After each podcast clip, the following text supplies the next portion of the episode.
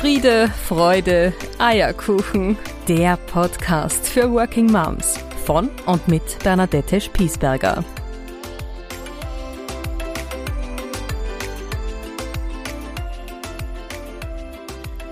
Liebe Hörerinnen meines Podcasts Friede, Freude, Eierkuchen, der Podcast für Working Moms. Heute gibt es eine Folge, die für mich eine ganz besondere ist.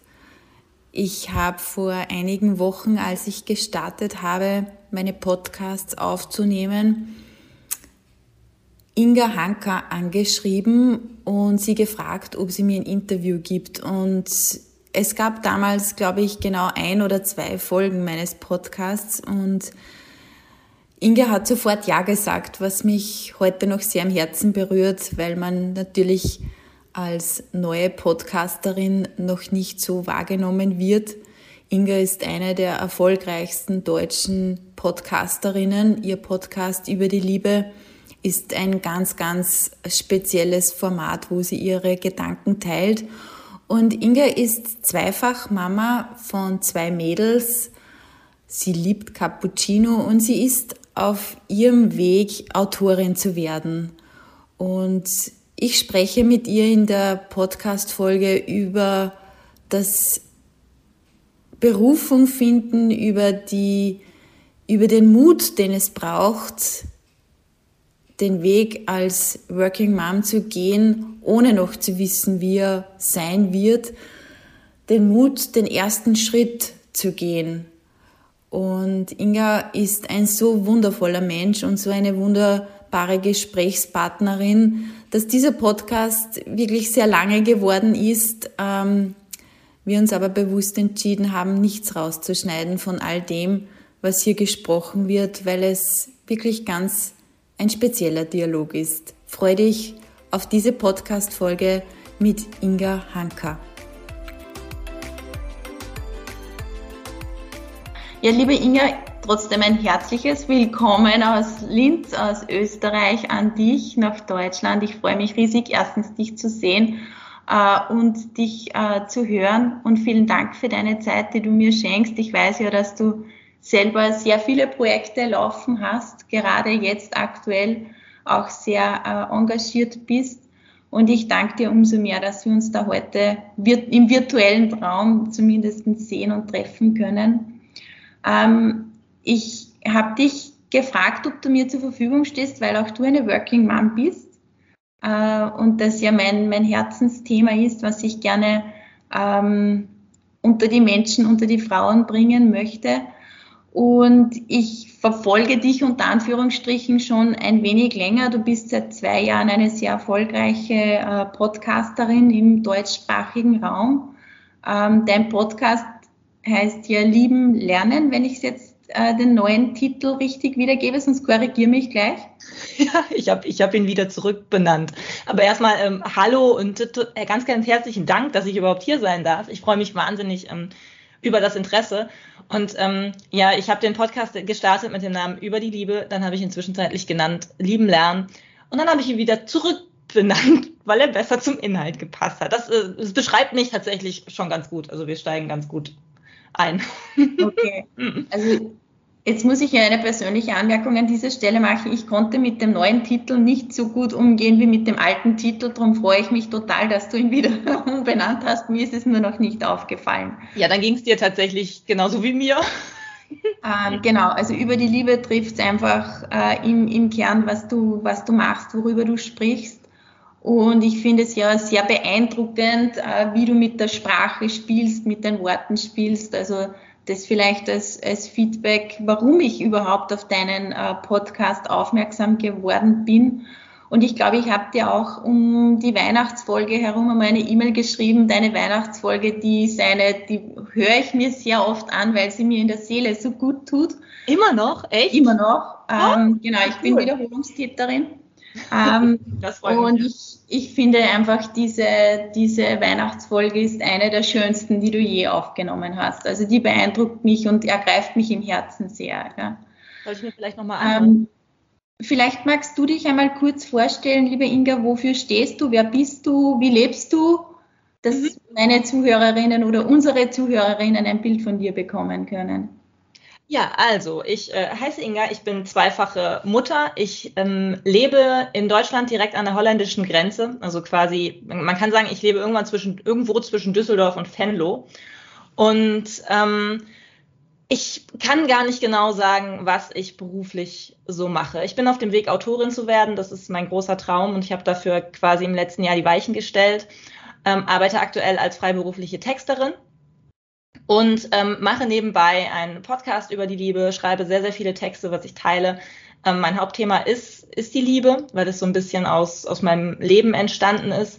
Aber eigentlich ist es so, dass ich gerade im Moment sagen würde, ich bin volle Kanne auf dem Weg, mir beruflich etwas aufzubauen, wo ich eigentlich genauso hinterstehen kann wie hinter meiner Beziehung, hinter meiner Familie, wo ich sage, das ist zu 100 Prozent meins. Und es ist etwas, was ich gerne tue und ähm, es ist nicht, nicht, nicht zwingend etwas, was ich jeden Tag gerne tue oder wo ich den ganzen Kram, der eben so anfällt, auch gerne tun muss. Das meine ich nicht.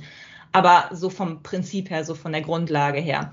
Und bei mir ist es das, das Schreiben. Und ähm, ja, man rutscht halt leider nicht einfach so da rein, Autorin zu sein. Und dafür arbeite ich tatsächlich jeden Tag. Und diesen, diese Kombination aus, aus Kindern, Job und gleichzeitig dabei aber zu sagen oder sagen zu können, das ist das, was ich tun will und was ich, wo ich, wo ich Bock drauf habe.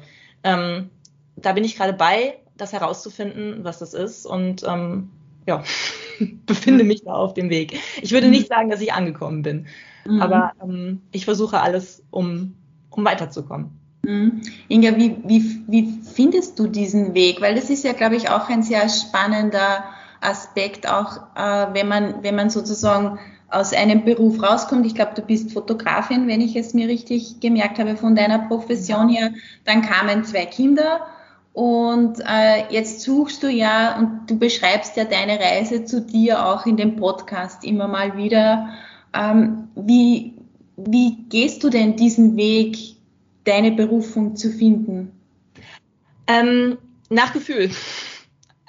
nach Gefühl und eigentlich so ein bisschen dieser Spagat zu sagen, hey, mein Gefühl sagt mir jetzt, ich muss das und das machen. Und zwei Monate später zu, zu merken, ah, eigentlich war das irgendwie einfach nur eine Angst oder es war eine, eine, Idee, die ich von etwas hatte, die einfach so gar nicht stimmt. Und dann den Weg ähm, korrigiere ich dann wieder eben. Also vielleicht muss ich da am besten ähm, so ein bisschen vorne anfangen, weil ich bin quasi oder ich, ähm, ich hatte schon immer einen Traum. Und mein Traum war es schon immer, mich zu verlieben. Und in meinem Studium und so weiter, wo meine Freunde, wenn wir gesagt haben, okay, was willst du denn mal machen?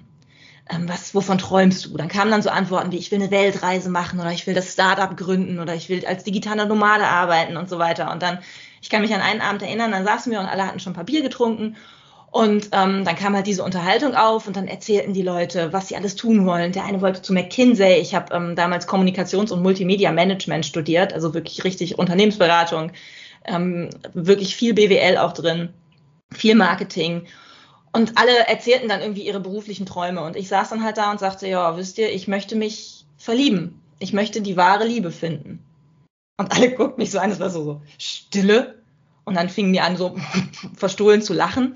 Und dann, ach, die Inga. Die Inga, die ist so ein bisschen hoffnungslos, äh, romantisch, hoffnungslos, naiv, guckt nur Nicolas Sparks. Und ähm, es war aber mein Traum es war einfach mein Traum und ich bin mit diesem Traum aber immer volle Kanne vor die Wand gerannt. Also ich habe wirklich nur ähm, äh, zu dem Zeitpunkt, ich würde sagen, Vollidioten äh, gedatet und habe in, in jede Begegnung die Liebe meines Lebens stilisiert und bin irgendwann auf den Trichter gekommen, okay Inga, der einzige gemeinsame Nenner bei diesem ganzen Kram bist du selber. Also habe ich eine relativ radikale Entscheidung getroffen, die nicht von heute auf morgen kam, also die sich auch natürlich entwickelt hat, aber so rückblickend betrachtet habe ich ähm, zuerst meinen Job gekündigt, gekündigt ähm, dann habe ich beschlossen, ich treffe keinen Mann mehr, bis ich wirklich weiß, ich bin jetzt verliebt. Ich bin wirklich, wirklich verliebt. Und dann habe ich mein Studium geschmissen, mein Masterstudium, mein Bachelor habe ich beendet und bin ähm, aus der Großstadt zurück in mein Kinderzimmer zu meinen Eltern gezogen und ähm, habe mich mit Themen beschäftigt wie äh, dem inneren Kind, Glaubenssätzen, meiner eigenen Vergangenheit, ähm, Traumata und diesen ganzen Kram. Und habe eigentlich gedacht, so ein Teil von mir hat gedacht, Inga, dein Leben ist vorbei. Dein Leben ist halt einfach vorbei. Du hockst hier in der Kleinstadt, während deine Freunde alle Karriere machen. Du, du hast ja irgendwie, du kochst mittags für deine kleinen Geschwister das Essen und ähm, hast keine Ahnung, was du mit deinem Leben anfangen sollst. Und dann hat sich aber alles so ein bisschen ergeben. Ich habe dann, ich bin tatsächlich keine ausgebildete Fotografin, aber äh, meine Mutter hat zu dem Zeitpunkt schon 20 Jahre als Fotografin gearbeitet und hat sich so ein bisschen umorientiert und ich bin einfach mit eingestiegen. Das heißt, ich bin einfach mit eingestiegen, dann habe ich meinen Mann kennengelernt, ähm, dann habe ich einfach zehn Jahre lang als Fotografin gearbeitet und habe wirklich all meine Energie in diesen Traum von Liebe, einer Beziehung und Familie gesteckt, was einfach auch wahnsinnig viel Energie gekostet hat oder gebraucht hat, um eben auch diese Beziehung zu führen, die ich führen wollte. Weil ich habe immer gedacht, okay, wenn ich den dann treffe, dann, dann habe ich ja meine Liebe. Ja, und da wusste ich nicht, dass die Arbeit ja dann eigentlich erst anfängt. Und ähm, ja, so, so ging das dann. Und ich war immer recht zufrieden also ich war, ich habe keine Wahnsinnssprünge gemacht beruflich, aber ich habe selbstbestimmt gearbeitet. Ich war immer selbstständig. Ich hatte immer meine Mutter als Backup, auch als ich die Kinder bekommen habe. Das heißt, ich habe eigentlich immer auch vier Wochen nach der Geburt wieder angefangen zu arbeiten, ähm, weil meine Mutter natürlich auch ganz scharf drauf war, meine Kinder dann zu betreuen, das total, ihr das total Spaß gemacht hat und das war dann Win-Win für beide. Also haben wir uns dann einfach abgewechselt. Und ähm, dann bin ich aber, oder beziehungsweise meine Tochter. Ich hatte dann noch keine zwei Kinder. Und dann bin ich schwanger geworden mit meiner zweiten Tochter. Mhm. Und ich hatte eine wahnsinnige Angst vor dieser Geburt, weil die erste lief nicht ganz so, ähm, wie ich mir das vorgestellt habe. Es war zwar eine natürliche Geburt, aber war mit ganz, ganz vielen Ängsten von mir verbunden. Und dann bin ich schwanger geworden mit meiner zweiten Tochter und dann war es so, ja, scheiße, die muss halt auch irgendwie wieder raus. Das ist mir dann erst im Nachhinein klar geworden. Und dann habe ich ähm, mir nenn's eine Challenge. Ich habe mir eine Challenge ge gesetzt und habe gesagt, okay, meine Challenge ist es jetzt, ich möchte hinterher sagen können, ich hatte eine gute Geburt. Das war so mein einziges Ziel. Und dann habe ich alles gemacht, also wirklich alles, wo man gemeinhin sagt, okay, das tut man für eine gute Geburt. Ich habe Podcasts gehört, ich habe Meditationen gemacht, ich habe äh, keine Ahnung, Vorbereitungskurse gemacht, ich habe Coachings gemacht, ich habe alles gemacht, Bücher gelesen ähm, ist bestimmt nicht der richtige Weg für jeden. Für mich war wirklich diese, diese Auseinandersetzung hoch 1000 ähm, genau der richtige Weg. Also ich bin nachher wirklich herausgekommen und gesagt, es war wirklich eine sehr gute Geburt. Ich ähm, war total, ähm, ja, ich war wirklich so, wow, krass, das kann passieren. Und ich hatte das Gefühl, ja gut, jetzt schaffst du auch alles. Weil diese Geburt war für mich so ein gefühlt so ein Berg und den hatte ich ja jetzt irgendwie bezwungen oder erklommen. Das ist irgendwie das falsche Wort, hört sich so kämpferisch an, aber ich hatte das geschafft.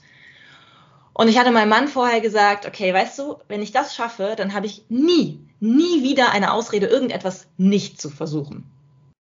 Und dann sagte er, ich glaube, Evi war acht Wochen alt, also meine zweite Tochter, Inga, du hast doch gesagt, dann jetzt, jetzt schaffst du alles. Also geh doch jetzt mal auch beruflich an, wovon du wirklich träumst. Und ich habe eigentlich auch schon immer davon geträumt, Autorin zu werden, hatte auch vor, ich glaube, vor mittlerweile sieben oder acht Jahren habe ich ein Buch schon mal veröffentlicht. Gemeinsam mit einem afrikanischen Flüchtling habe ich seine Geschichte aufgeschrieben. Und das war immer schon meins. Und ähm, ich hatte aber keine Ahnung, wie ich das angehen sollte. So, weil mit Baby, acht Wochen altem Baby, einem Job als ähm, Fotografin und keine Ahnung, wie soll ich denn da zwischendurch Bücher schreiben? So gefühlt. Ja, und dann, ähm, mein Mann ist relativ pragmatisch und sagt, ja gut, dann machst du halt am Wochenende und abends und ähm, nimmst dir halt irgendwie die Zeit. Und ich, nein, auf keinen Fall, das geht ja auf Kosten der Familie und so weiter. Und im Endeffekt habe ich es aber gemacht. Und dann habe ich angefangen und gesagt, okay, mein Thema ist die Liebe, mein Thema ist genau diese Geschichte, wie, dass ich der Meinung bin, der Traum von der Liebe ist ganz genauso erfüllbar wie der Traum eines Jobs. Das ist ja irgendwie gesellschaftlich gesehen, wissen alle, klar kann ich für meinen Traumjob arbeiten, klar kann ich für mein Traumauto arbeiten, für meine Reise. Das ist so völlig normal. Aber die Liebe ist Schicksal. Mhm. Aber dabei ist die Liebe eigentlich das Wichtigste. Und das finde ich so absurd. Und ähm, das war dann so mein Thema, das habe ich zu meinem Thema gemacht. Und dann habe ich, ähm, ja, habe ich den Podcast gestartet über die Liebe, in dem ich genau darüber rede. Ich habe ähm, ein Buch geschrieben, das an verschiedene Agenturen geschickt. Ähm, ich habe in diesem Zuge mittlerweile einen TED-Talk halten dürfen mhm. und ähm, ja, und dann habe ich aber gemerkt, okay, wenn ich losgehe, dann ähm, ist halt auch nicht so und ich habe, was ich mir wünsche. Sondern die letzten zwei Jahre, also meine Tochter ist jetzt zwei, eigentlich seit zwei Jahren arbeite ich daran, habe ich so viele verschiedene Sachen ausprobiert. Ich habe eine Coaching-Ausbildung gemacht, ich habe sehr viele Einzelcoachings gegeben, ich habe festgestellt, dass es eigentlich überhaupt nichts meins ist. Das war die Phase, in der ich den Podcast auch ähm, lieben Lernen genannt habe. Mhm. Und habe gemerkt, nee, das ist, das bin ich überhaupt nicht. Und ähm, ja, bin jetzt eigentlich so weit, dass ich sage, ich habe ähm, Schreibcoachings entwickelt. Ich gebe aktuell Schreibworkshops, die ich eigentlich aus meiner aus dem Schreiben raus und diesem Coaching zusammengeschmissen habe und das entwickelt habe, wo ich jetzt wirklich hinterstehe. Ähm, das Buch ist aktuell, liegt bei, ähm, bei verschiedenen Verlagen. Also da gibt es mittlerweile auch Gott, Gott sei Dank weitere Entwicklungen. Ich ähm, habe den Auftrag, das, das zweite zu schreiben. Und ähm, ja, jetzt geht die Kleine in die Kita seit zwei Wochen. Und jetzt habe ich halt auch mal ein bisschen Zeit, um das überhaupt zu machen. Mhm.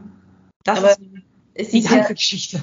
Ja, es ist ja richtig viel passiert. Also wenn du das in Kurzfassung äh, beschreibst, dann ist es ja in zehn Minuten erledigt, aber es ist natürlich trotzdem ein langer Weg, den du da die letzten zwei Jahre gegangen bist. Und ähm, also ich kann jedem nur empfehlen, da deine Podcasts zu hören, weil man auch ein bisschen Teil dieses Weges wird und weil du, weil du einen ja mitnimmst auf diese Reise. Und ich finde ja auch diese, diese Wege, die wir als Mamas gehen, ähm, immer sehr spannend und sehr inspirierend, weil es gibt vielleicht, der eine hat ein fixes Ziel, die andere hat noch kein Ziel, aber ich finde, es einfach einmal zu tun, ohne zu fragen, was halten die anderen von mir, wie werde ich bewertet von der Gesellschaft und, und, und. Sich mit diesen Themen auseinandersetzen zu müssen, ist ja schon so kostbar. Es ist zwar einerseits, finde ich, das kann ich aus meiner Erfahrung sagen, auch manchmal so schmerzvoll und es tut so weh, aber durch diesen Schmerz auch einmal durchzugehen und zu sagen, ja, der darf jetzt auch sein und ich konfrontiere mich auch bewusst damit, das bringt ja auch wieder so viel Neues dann und so viel Gutes, ja. Ja, und im Endeffekt, ähm, ich habe letztens noch einen Text darüber geschrieben, dass ich meistens meine Träume sich am besten anfühlen, bevor ich damit beginne, sie zu erfüllen. Mhm. Weil dann habe ich so Visionen im Kopf und so weiter, aber das, da, können sie halt nicht wahr werden. Mhm. Und in dem Moment, in dem ich anfange, für sie zu arbeiten, merke ich halt aber auch, warum ich bis jetzt noch nicht für sie losgegangen bin. Weil natürlich äh, genau das, was du sagst, da kommen ähm, da kommen Glaubenssätze, Ängste, was weiß ich, was alles an die Oberfläche, aber natürlich auch einfach rein ähm, Grenzen, zeitliche Grenzen, mhm. gesellschaftliche Grenzen. Ähm, man stößt dann so viele Bewertungen und so, wo man halt, dem man vorher ganz gut aus dem Weg gehen konnte oder den ich vorher ganz gut aus dem Weg gehen konnte. Und die ich halt wirklich erst merke, was es wirklich bedeutet, davor zu stehen, wenn ich eben davor stehe. Aber auch erst dann kann ich dafür eine Lösung finden. Das heißt, ich mhm. glaube, im Endeffekt für, für jede Mutter so ein Weg entsteht ja beim Gehen. Mhm. Mhm. Also zumindest für mich. Definitiv, also ich sehe das auch so. Es ist nur einfach manchmal so schwierig, den ersten Schritt zu tun, finde ich. Also den, ja.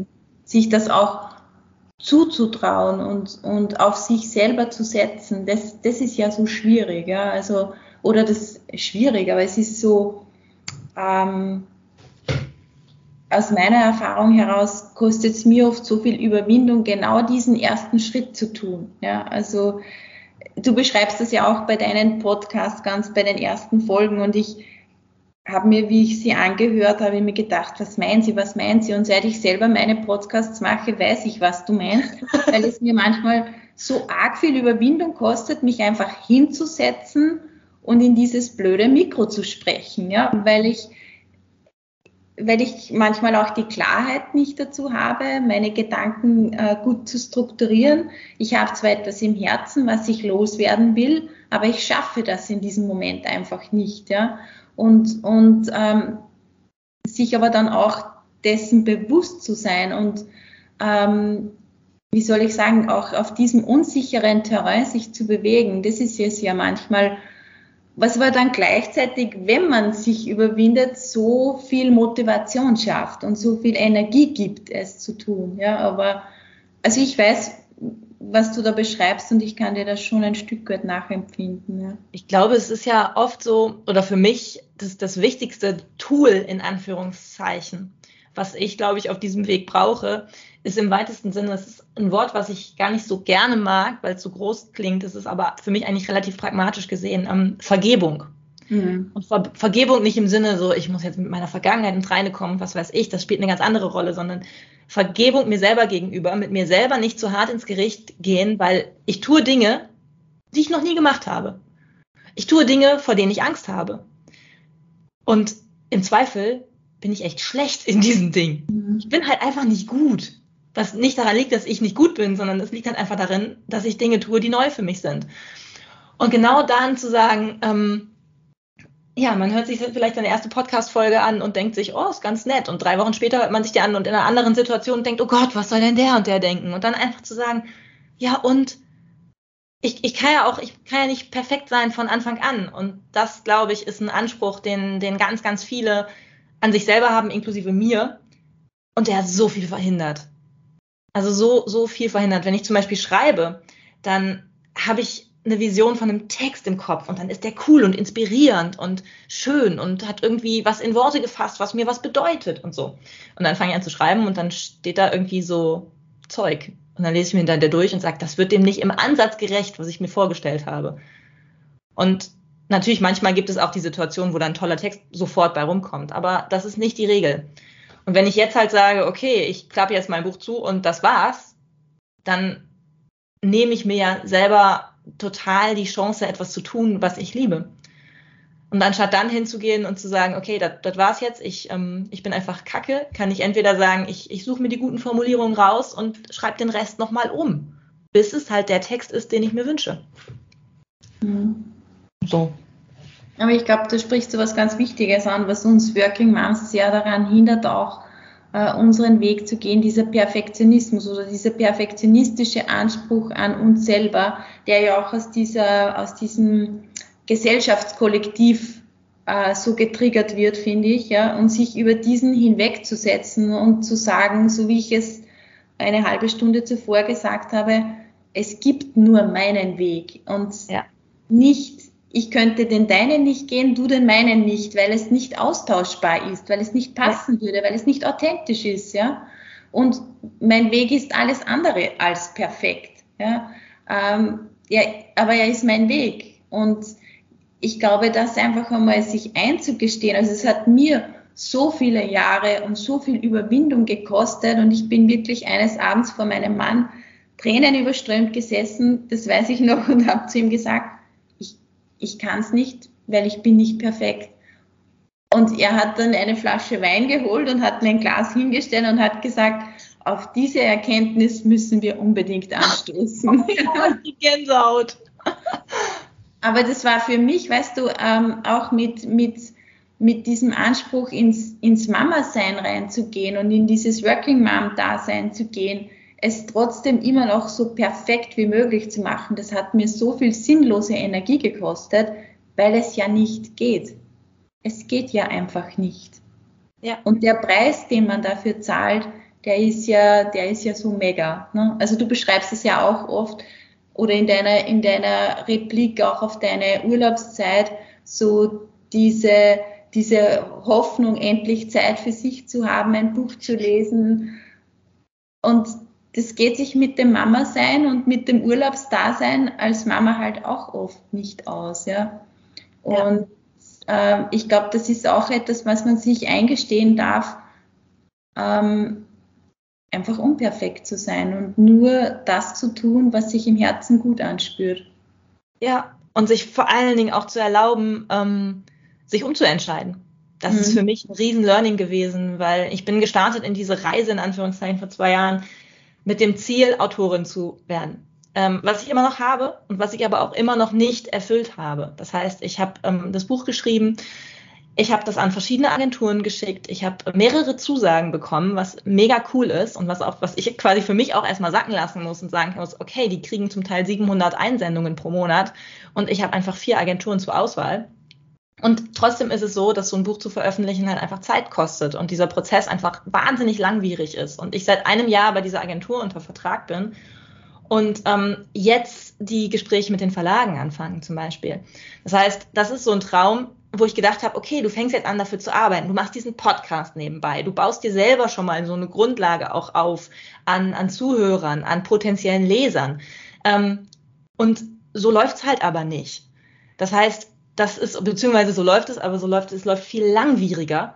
als ich es mir vorgestellt habe. Mhm. Und dann nebenbei zu sagen, okay, aber ich muss ja noch oder ich möchte, ich möchte ja auch irgendwie nebenbei Geld verdienen.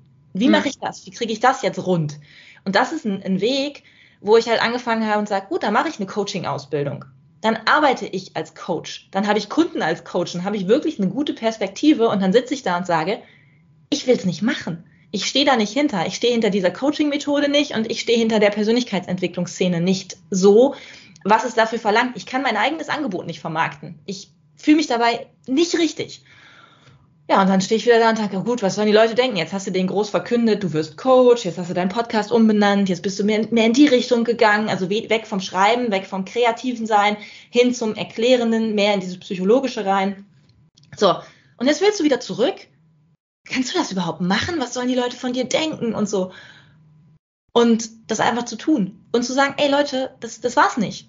Es war nicht meins. Ich habe es ausprobiert und jetzt kann ich es aber auch für immer an, abhaken, weil will ich nicht. Aber ich habe diese Coaching-Ausbildung dafür genutzt, um eben ein, ein Format zu kreieren, was eigentlich so nebenbei entstanden ist mit meinem Schreibworkshop, ähm, was mir total entspricht und wofür ich wirklich ähm, einstehen kann. Und was jetzt auch, ich gebe gerade den, den fünften oder nee, den fünften Workshop gebe ich jetzt gerade.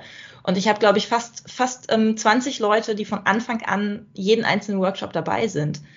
Und ähm, ich habe eine Agentur, die die jetzt übernehmen möchte, diese Workshops beziehungsweise anbieten möchte, wo ich dann das Ganze nochmal größer machen kann. Ich habe eine ähm, Agentur, die auf mich aufmerksam geworden ist über die Texte, wo ich jetzt als freie Texterin arbeite und wo ich jetzt anfange, Geld zu verdienen auf einem Weg, den ich niemals auf dem Schirm hatte.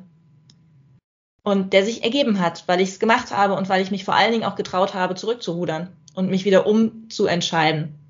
Und das ist jetzt nichts, wo ich hier sage und sage, mach das alles, sondern ähm, ich muss mir das selber immer noch oft genug sagen, weil ich mich selber oft ja sprunghaft dabei fühle und ähm, denke, ich sollte das anders tun. Es sollte doch geradliniger laufen.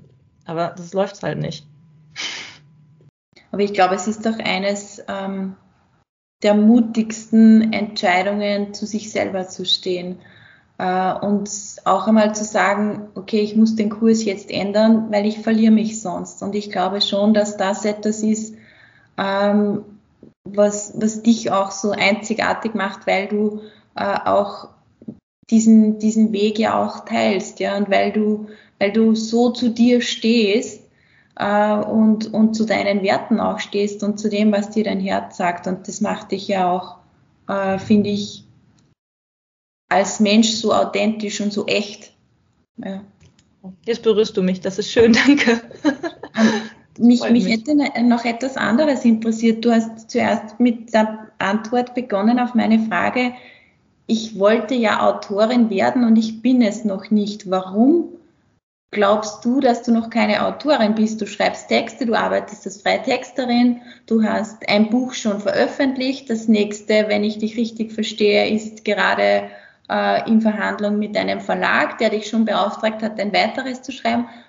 Warum würdest du dir selber nicht zugestehen oder nicht attestieren wollen, eine Autorin zu sein? Was fehlt dazu noch?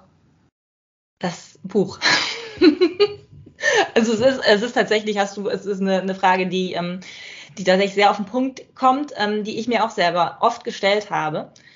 Und ich glaube, das ist ähm, aber wirklich so, das ist so ein Herzensding. Das ist eine Vorstellung, die ich immer hatte, zu sagen, ich habe dieses Buch, ich habe meine Geschichte, ist eine Geschichte, die ich immer erzählen wollte und die irgendwann in der Hand zu haben, ähm, gedruckt von einem Verlag.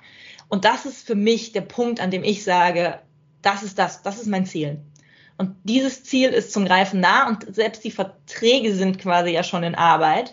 Ähm, aber es gibt noch nicht den einen Verlag, es gibt noch nicht den Veröffentlichungstermin, es gibt dieses Buch noch nicht.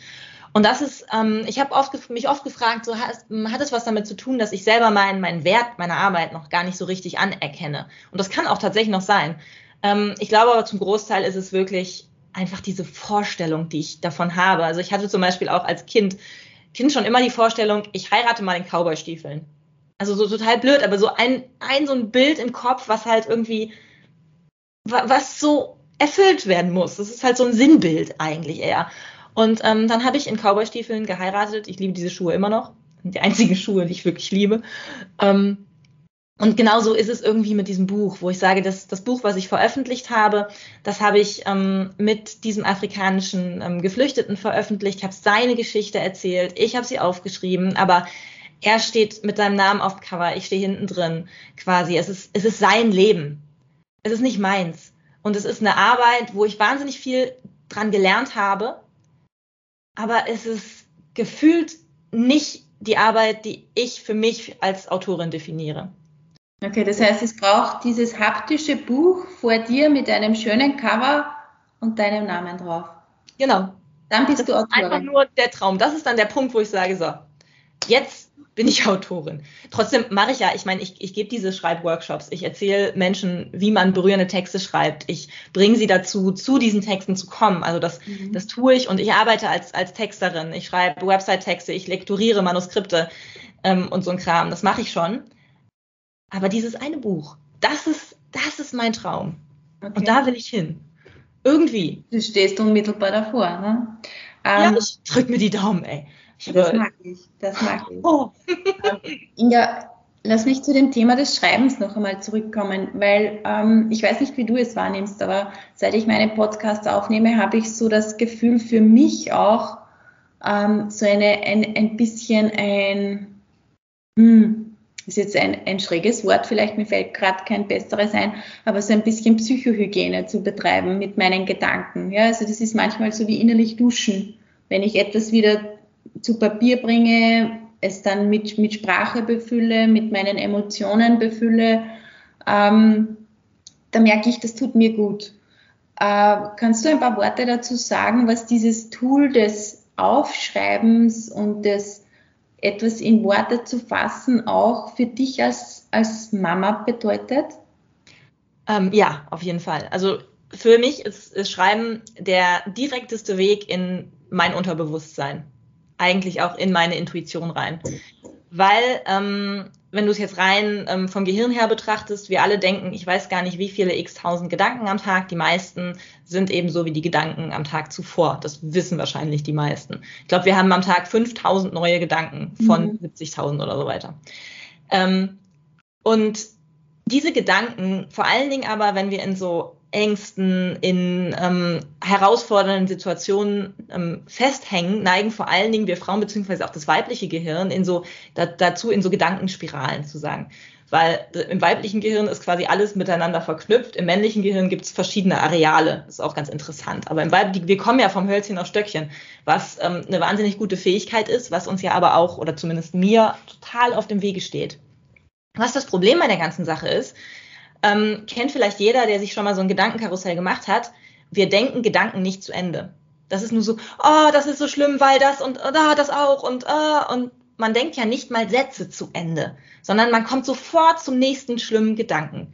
Und dieser Moment, sich wirklich hinzusetzen und einfach mal aufzuschreiben, was da in einem ist. Also es geht nicht mal darum, was Neues zu kreieren, sondern einfach dieses Gedankenkarussell mal zu Papier zu bringen. Erstens zwingen wir uns damit, diese Sätze zu Ende zu schreiben. Dadurch zwingen wir uns, die Sätze weiterzudenken. Und dadurch kommen wir viel einfacher zu einer Lösung, als wenn wir einfach nur im Kopf bleiben. Und ich glaube, unsere Gesellschaft heutzutage, wir sind so gedrillt darauf, ähm, zu konsumieren. Vor allen Dingen auch in, in dieser Persönlichkeitsentwicklungsszene, wo es mittlerweile, es gibt Online-Kurse, es gibt Webinare, es gibt Podcasts, es gibt ähm, es gibt ja nicht mal mehr wirklich Blogs viel, wo du wirklich lesen musst, wo du noch etwas tun musst, sondern die meiste Zeit sitzt du wirklich vor dem Bildschirm oder du hörst und lässt dich in Anführungszeichen berieseln. Was auf der einen Seite meiner Meinung nach wahnsinnig wertvoll ist, ähm, weil es wahnsinnig tolle, viele verfügbare Inhalte sind, was uns aber total weg davon bringt, selber zu kreieren. Das heißt, ähm, wenn du halt wirklich so ein, so ein Coaching-Angebot zum Beispiel hast, das war auch das, was mich an meinen Coachings gestört hat, es findet im Kopf statt. Es findet in Erkenntnissen statt. Und das ist cool und das bringt gute Sachen. Aber sich wirklich hinzusetzen und nachher etwas Haptisches zu haben, einen Text kreiert zu haben, der ausschließlich aus einem selbst kommt, das ist was komplett anderes. Und das liefert komplett andere, tiefere, überraschendere Ergebnisse. Und für mich ist das Schreiben tatsächlich so ein bisschen ähm, wie das Leben. Das heißt, wenn ich mich hinsetze und ich habe irgendwie, ich sage, ich, ich will jetzt was schreiben, dann setze ich mich ja nicht hin und bin voll inspiriert und muss jetzt unbedingt was schreiben, weil ich bin Autorin und ich sitze an meinem See und habe meine Schreibmaschine vor mir stehen oder so weiter. Das ist ja Blödsinn. Sondern ich setze mich halt hin und ähm, habe eigentlich eine, eine To-Do-Liste, die von hier nach äh, Timbuktu irgendwo ist. Ich habe zwei Kinder, die bald wieder abgeholt werden äh, wollen und einen Haushalt, der ähm, mir ins Gesicht springt. Um mich dann aber trotzdem hinzusetzen und zu sagen, ich möchte etwas erschaffen, ich weiß aber noch nicht genau was und mit diesem ersten Wort anzufangen und das Vertrauen zu haben, dass mich das erste Wort zu einer zusammenhängenden Geschichte bringt oder zu einer Erkenntnis oder einfach zu mehr Ruhe. Das ist für mich mutig. Und das ist für mich das Sinnbild, auch mit diesem, wo wir gerade drüber geredet haben, diese Schritte zu gehen im Leben, ähm, zu sagen, ich fange einfach mit dem ersten Schritt an. Ich mache mal heute etwas anderes als das, was ich gestern gemacht habe. Und ich habe das Vertrauen, dass es mich irgendwo hinbringt, wo es irgendwie schon richtig ist. Vielleicht nicht gut, aber richtig. Und ähm, ja, das ist für mich wirklich so dieses Tool vom, vom, vom Schreiben. Ich glaube, dass die meisten Menschen so überrascht sein werden, was passiert, wenn sie sich mal trauen, einfach anzufangen. Und wenn du sagst Psychohygiene, dann trifft es das schon wirklich gut, weil du nämlich diese, dieses ganze Karussell ausschaltest und dich mal zwingst, von Anfang bis wirklich bis zum Ende zu gehen. Und das geht nur mit Schreiben. Hm. Wie, wie integrierst du jetzt einmal abseits deiner, deiner, deines Berufes das Schreiben in deinen Alltag? Das hätte mich noch interessiert. Ich glaube, mich zu erinnern, dass du am Abend, wenn du die Kinder niederlegst, äh, oft noch mit dem, mit dem Handy ein paar Gedanken festhältst. Äh, Aber weil gerade wir Working Moms, finde ich, haben ja immer nur so kleine Zeitinseln, die wir gut nutzen sollten und können. Aber so die großen zwei, drei Stunden Blöcke, ich weiß nicht, wie das in deinem Leben ist, aber die gehen sich ja nicht aus. Ja? Also das ist nee. ja nicht real. Ähm, wenn, wenn ich jetzt das Schreiben in meinen Alltag integrieren möchte, was würdest du mir empfehlen? Äh, wie sollte ich das tun?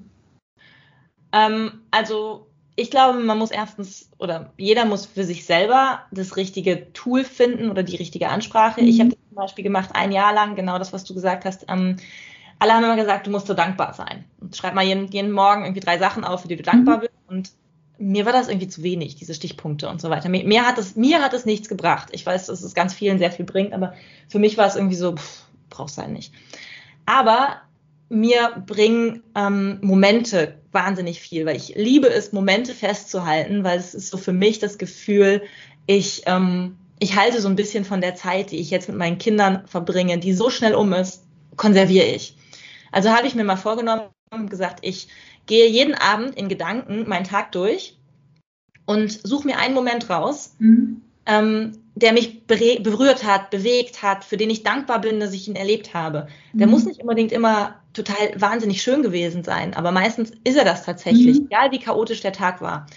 Und da habe ich quasi abends immer festgestellt, es gibt jeden Tag so einen Moment. Einfach jeden Tag. Und ähm, dann habe ich mich hingesetzt und manchmal habe ich nur fünf Sätze aufgeschrieben, manchmal ist wirklich ein ganzer Text geworden. Ich habe das ein Jahr lang jeden Abend gemacht. Und ähm, jetzt sind die Kinder größer geworden. Jetzt ähm, ist es blöd, wenn ich sie ins Bett bringe, immer noch das Handy in der Hand zu haben oder einfach nebenbei zu schreiben oder so weiter. Das hat sich so ein bisschen, ähm, ist so ein bisschen ausgelaufen. Das mache ich ähm, so aktiv tatsächlich nicht mehr. Ähm, aber mir dann auch zu erlauben, dass sich das einfach ändert. Und aktuell ist es tatsächlich so, dass ich versuche, mir Anlässe zu schaffen. Also ich ähm, versuche das wie zum Beispiel beim Sport, also ich, ich gebe ja diese Workshops, die ich dann vorbereite und wo ich wirklich sage, es ist der Termin, der ist sonntags um 10 und dann schreiben wir gemeinsam und dann entsteht ein Text. Und ähm, ich mache das persönlich auch. Ich habe mich mit ähm, zwei Bekannten, die auch Autoren sind, ähm, verabredet und wir treffen uns quasi einmal die Woche via Zoom. Und das ist wie meine Yogastunde für die Seele. Yoga ist auch für die Seele, ne? Ja, meine, keine Ahnung, ich weiß nicht, wie man das sagen soll, aber es ist halt mein, mhm. mein Fixtermin. Und dann mhm. ähm, setze ich mich halt hin und wir quatschen kurz, kommen runter und dann schreiben wir. Mhm. Das ist tatsächlich für mich ähm, eine ganz gute Sache. Mhm. Und ansonsten, ich schreibe halt jeden Tag einfach rein beruflich mittlerweile und ähm, brauche da aber auch Deadlines. Also ganz pragmatisch. Mhm. Okay.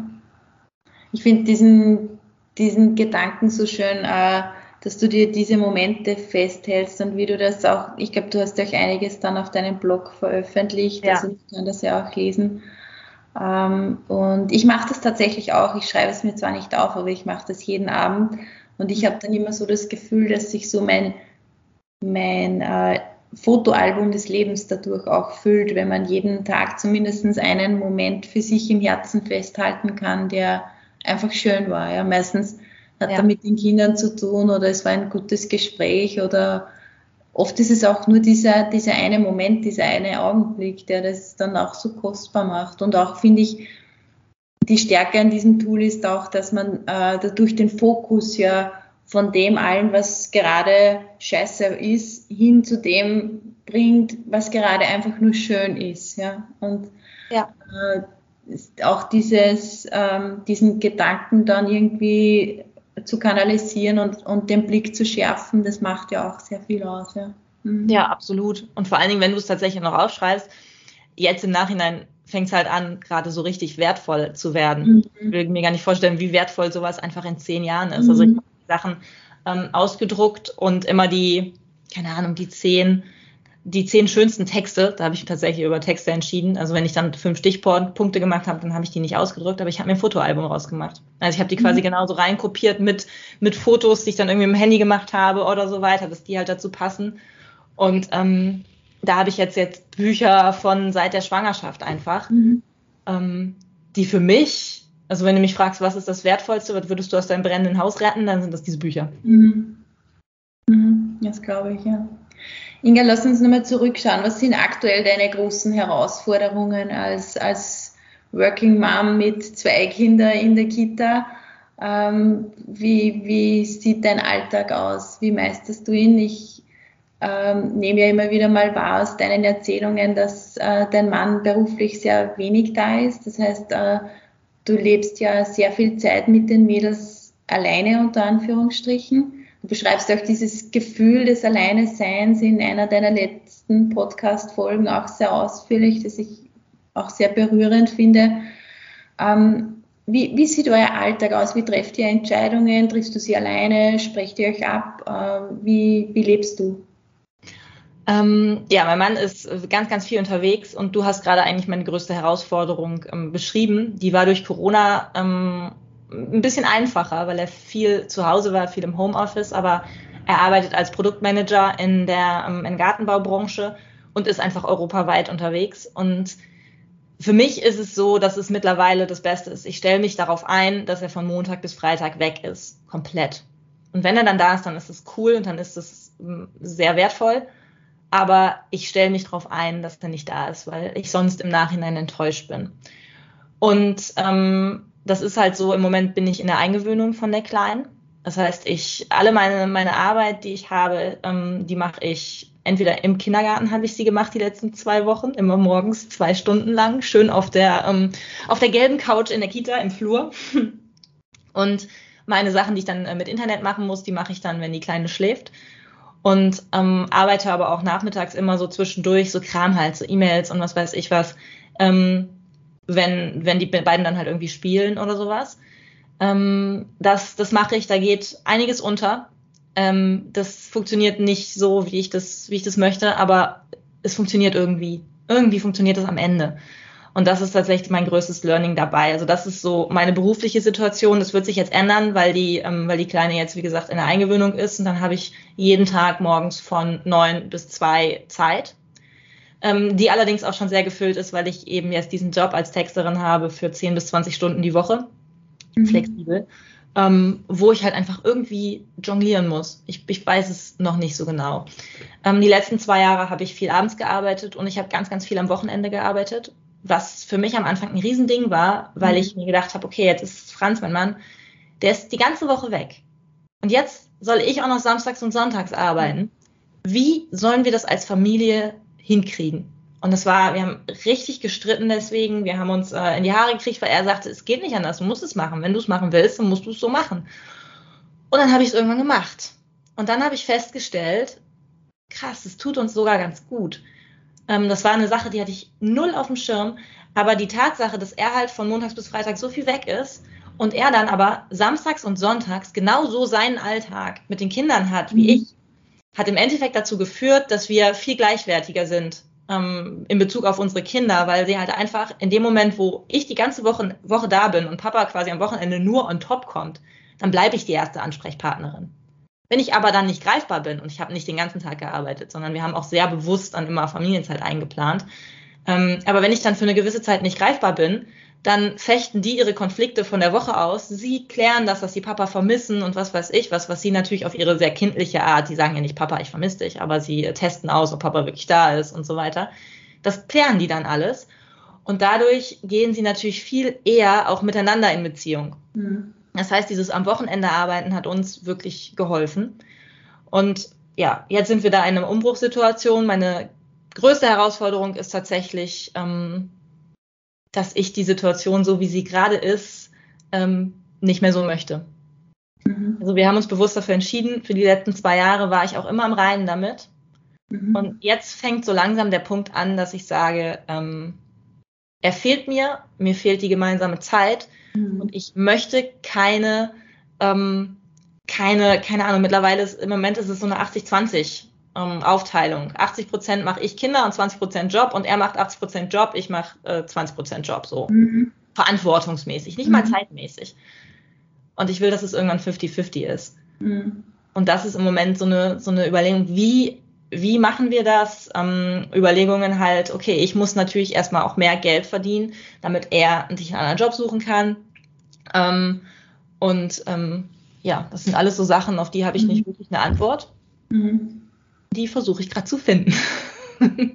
Mhm. Wo sich der Kreis jetzt wieder schließt zu unserem Beginn eigentlich, äh, nämlich dass es manchmal auch diesen Mut braucht, Wege zu gehen, wo man noch gar nicht weiß, wie der Weg sich gestalten wird. Ne? Also, ja. aber vor dieser Herausforderung, glaube ich, stehen, stehen ja viele Eltern. Ja? Also dieses, wenn man dann auch als Mama irgendwie so nach dieser intensiven Kinderphase wieder zurückkommen möchte in den Job oder etwas Neues starten möchte, äh, den Fokus vielleicht auch wieder mehr aufs Berufliche legen will, äh, dann braucht es natürlich auch einen Partner, der das, der das mitgeht. Ja.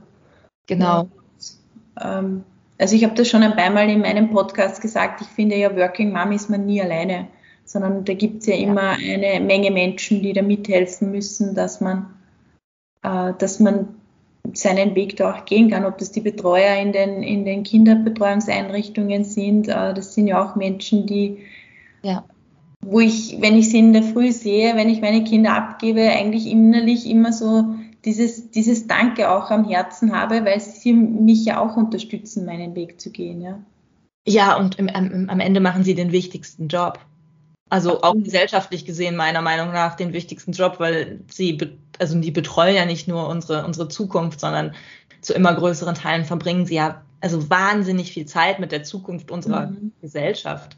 Mhm. für uns ist es zum Beispiel so, also für mich sind meine, meine Kinder oder mein, meine Maßstäbe für meine Familie und meine Kinder, die sind tatsächlich relativ hoch. Also ähm, ich habe auch bewusst ähm, seit zwei Jahren kein ähm, Job in Anführungszeichen, keinen anderen, keine Tagesmutter oder sowas, weil es mir wahnsinnig wichtig ist, von Anfang an meinen Kindern nicht beizubringen, ey, ihr müsst jetzt in die Kita gehen, weil Mama muss arbeiten und Papa muss arbeiten, sondern ähm, sie entscheiden selber, ob sie gehen oder nicht.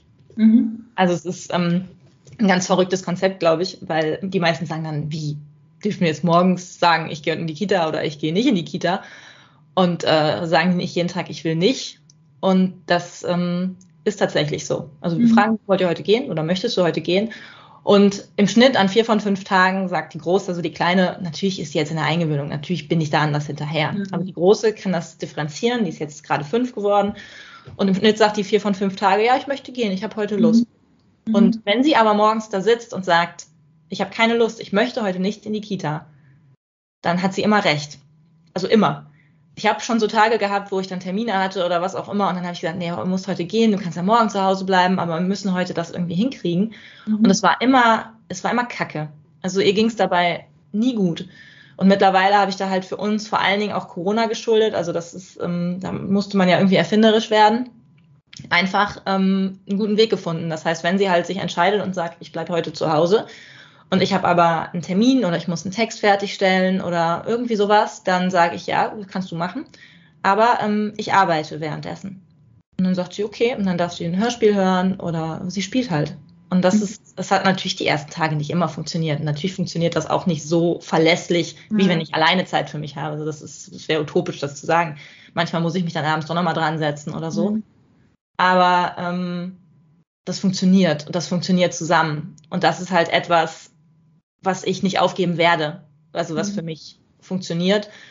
Und deswegen halt auch zu sagen, ich arbeite als Freelancerin, ich arbeite freiberuflich und auf Dauer ist der Plan, dass, ähm, dass wir das auch gemeinsam quasi so, so machen und so stemmen können und uns einfach da gegenseitig den, den Rücken frei halten können. Mhm. Und einfach auch ganz bewusst zum Beispiel unseren, unseren Lebensstandard nicht an zwei Gehälter anpassen. Mhm. Das, das ist ein Gehalt und das ist eben das Level, was wir quasi auch eventuell zu zweit erreichen müssen. Aber ähm, da sind wir tatsächlich, machen wir auch Einschränkungen, fahren wir nicht, nicht so oft in Urlaub oder machen dann Low Budget und so, weil mir das mit den Kindern viel, viel wichtiger ist. Und weil die Zeit ja so schnell vergeht, also ja, das ist einfach etwas, dass das an, an dieser, in dieser Folge, die du zu Ilvis Geburtstag aufgenommen hast, ja. da habe ich mich auch so ein bisschen ertappt gefunden, weil es mir in den Geburtstagen von den Kindern auch immer ähnlich geht. Also ich bin immer diesen, diese Zeit davor und an diesem Tag immer so, so wehmütig, weil mir ja auch mit dem Älterwerden so vor Augen geführt wird, wie die Zeit rast. Und natürlich habe ich Phasen, wo ich mir denke, werdet endlich größer, werdet selbstständiger, braucht mich nicht wie in jedem Klacks. Und auf der anderen Seite denke ich mir dann so, jetzt geht meine Große in die zweite Klasse Volksschule und ich habe sie doch gerade erst bekommen. Wo ist denn jetzt die Zeit geblieben? Ja, also das ist schon so etwas, wo ich, wo ich dann wieder mit mir auch kämpfe und, und ja, auch bewusst auch wieder hinschauen mag und die Zeit mit ihnen bewusst auch genießen mag. Das tue ich sicher zu wenig in meinem Alltag. Also da habe ich sicher Luft nach oben, um, um dieses, ähm, wie du es auch beschrieben hast, einfach einmal zehn Minuten zu stehen und den Sternen und dem Mond zuzusehen. Ähm, ja, ich glaube, das sind die Momente, die das Leben ja tatsächlich so kostbar machen. Ja. Absolut. Also würde ich genauso unterschreiben. Wir haben jetzt wahnsinnig viel über Job geredet und ich auch über meinen Traum von wegen, ähm, ich möchte Autorin werden, ich möchte mhm. das noch alles erreichen. Das ist mir wichtig. Mhm. Aber ähm, ich merke tatsächlich jeden Tag, dass, dass das alles nichts wäre, auf, wenn ich die Grundlage nicht hätte. Das ist, ist, es ist eigentlich am Ende ist es egal. Mhm. Also so, um es wirklich mal so ganz, ganz krass, also für mich, ich empfinde das so. Ich sage, mhm. es ist, es ist die, äh, die, keine Ahnung, die Kirsche auf der Torte am Ende. Mhm. Aber wenn meine Beziehung nicht funktioniert, wenn meine Familie nicht funktioniert, wenn es meinen Kindern nicht gut geht, dann bin ich sowieso, dann, dann bin ich nicht in der Lage, zu 100 Prozent meine Energie da reinzustecken. Dann bin ich immer mit, dann bin ich immer mit einem Teil von mir woanders. Und das ist ja auch nicht Sinn und Zweck der Sache. Das heißt, für mich ist wirklich so, meine Familie muss funktionieren, meinen Kindern muss es gut gehen.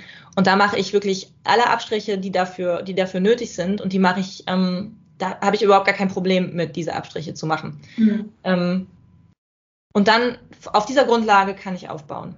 Aber das ist für mich das, keine Ahnung, da, da, da gibt es, ist das Wichtigste. Ich habe zum Beispiel diese, diese Achtsamkeit und diesen ganzen Kram. Ich habe immer versucht, morgens früh aufzustehen und auch dieses Schreiben zu nutzen und Meditationen zu machen und Yoga und was weiß ich was. Und da bin ich mittlerweile auch wieder so ein bisschen weg von, weil ich halt merke, ey, wenn ich mich nachmittags zwei Stunden mit meinen Kindern in den Garten setze und Bücher lese und Schmetterlinge gucke und mir anhöre, also mir wirklich anhöre, was sie mir erzählen, äh, dann das ist Achtsamkeit pur. Da kann ich mhm. fünf Stunden meditieren, da habe ich nicht das Gleiche erreicht. Für mich persönlich. Da habe ich mhm. nicht die gleiche Entspannung erreicht.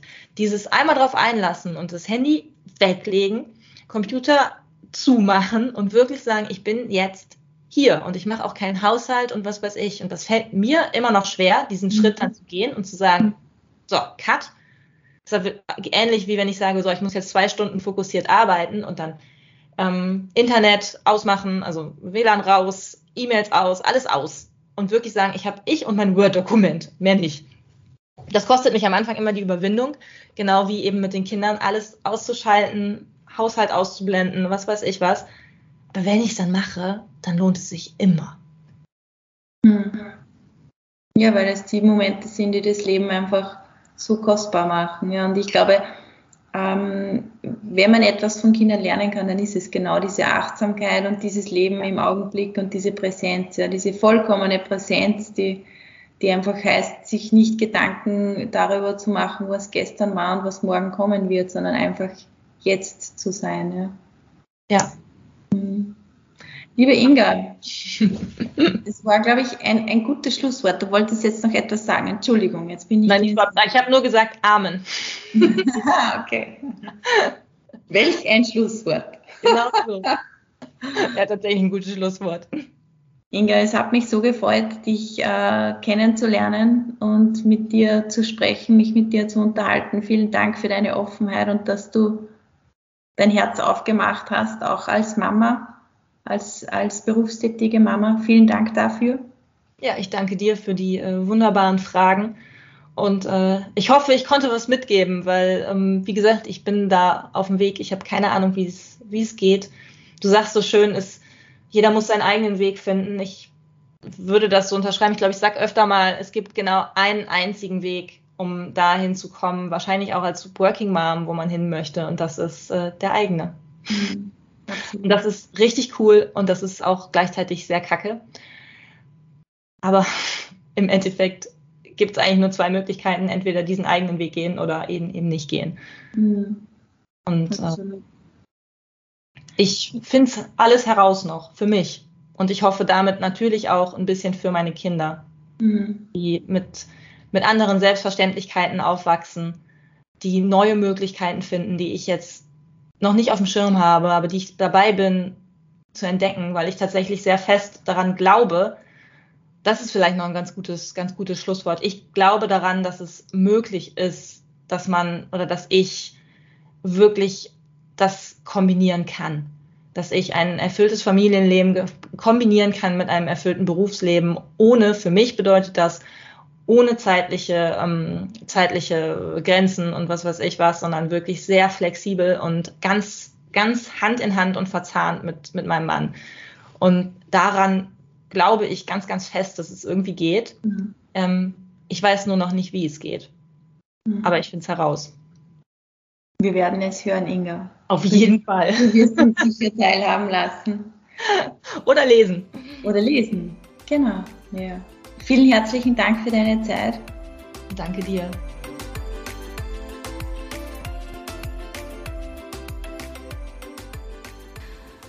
Liebe Working Moms, ich hoffe, ihr seid auch im Herzen so berührt, wie ich es nach diesem Gespräch bin. Ich fühle mich sehr beseelt, sehr dankbar und bin in mir ganz selig über das Gespräch, das mit Inga stattfinden durfte. Sie ist ein, ein Mensch, der so echt ist und so authentisch ist und die Dinge beim Namen nennt. Und das finde ich nicht nur inspirierend, sondern einfach verdammt mutig. Inga ist wirklich ganz, ganz großartig auch auf ihrem Weg und ich kann euch nur ins Herz legen, ihren Weg zu begleiten ähm, der Podcast heißt, wie ich schon im Intro ähm, gesprochen habe, über die Liebe. Es gibt mittlerweile über zwei Jahre hinweg viele Folgen und eine, die mich immer wieder im Herzen berührt, ist die Folge zu Weihnachten. Ähm, also wenn du gerade etwas für die Seele brauchst, dann such dir die Weihnachtsfolge heraus. Ich höre sie mir immer mal wieder an, weil sie einfach ganz, ganz großartig ist. Das war's für diese Woche. Ich werde dir Informationen zu meiner Gesprächspartnerin in den Shownotes verlinken. Bitte melde dich auch super gerne zu einem ihrer Schreibworkshops an. Äh, in die hat sie, das weiß ich auch aus ihrer Geschichte, so viel Herzblut geschickt. Da steckt so viel Liebe drin. Also wer immer sich fürs Schreiben begeistern kann oder will oder ausprobieren will, ähm, das ist eine ganz großartige Möglichkeit dazu. Ansonsten wünsche ich dir eine gute Zeit, eine gute Woche, komm gut durch deinen Alltag als Working Mom und denk immer dran, aufstehen, Krone richten und hoch erhobenen Hauptes deinen Weg gehen. Bis nächste Woche, ich freue mich auf dich, alles Liebe.